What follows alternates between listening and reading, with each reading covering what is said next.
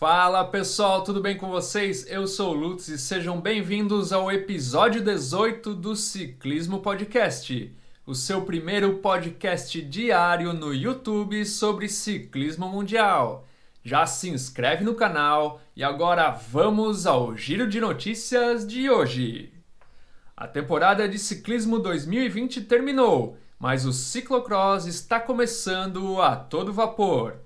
Hoje aconteceu na Bélgica a prova Telenet Super Prestige Jarmarkt Cross 2020. Lucinda Brandi, da equipe Telenet Balois Lions, foi a campeã, batendo a campeã mundial Carmen Alvarado no sprint final, com Denise Betsema em terceiro. Entre os homens, Lawrence Swick, da equipe Powell Southern Bingoal, venceu a prova, com Elise Erbit em segundo e Tuna Ertz fechando o pódio na terceira colocação. O garoto prodígio Tom Pidcock da equipe Trinity Racing revelou seu calendário de provas de ciclocross para a temporada 2020-2021. Serão 14 provas entre novembro e janeiro, com o Campeonato Mundial sendo seu grande objetivo.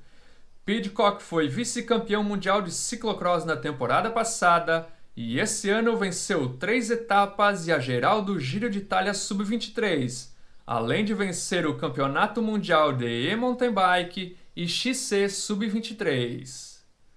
Enquanto a ciclista Ana van der Breggen, da equipe Trek Segafredo, terminou a temporada 2020 como número 1 um do ranking mundial de ciclismo, sua companheira de equipe Lizzie Daynan foi confirmada como campeã do UCI World Tour Feminino 2020. A atleta venceu três dos 11 eventos do World Tour da temporada: GP de Ploa, La Corse e Liège-Bastogne-Liège. A ciclista Annemiek van Vleuten disse adeus à sua equipe Mitchelton Scott depois de cinco temporadas com a equipe australiana a multicampeã holandesa assinou um novo contrato de dois anos e vai se juntar à equipe Movistar a partir de 2021. O diretor esportivo Bjarne Ries deixou seu cargo na equipe NTT Pro Cycling. A equipe africana do World Tour está lutando para encontrar um novo patrocinador e continuar no esporte em 2021. O ciclista holandês Dylan Groenewegen, da equipe Jumbo-Visma, aceitou uma suspensão de nove meses imposta pela UCI. Groenewegen deu causa à queda do seu compatriota Fábio Jacobsen, da equipe Delsening Quick-Step, no sprint final da primeira etapa do Tour da Polônia, em agosto.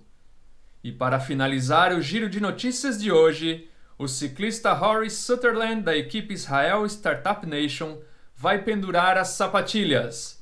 O australiano de 38 anos começou sua carreira profissional em 2005, passando por grandes equipes e se tornando um dos gregários mais competentes do pelotão internacional. E essas foram as notícias de hoje. Obrigado por acompanhar e até amanhã, às 8 da noite.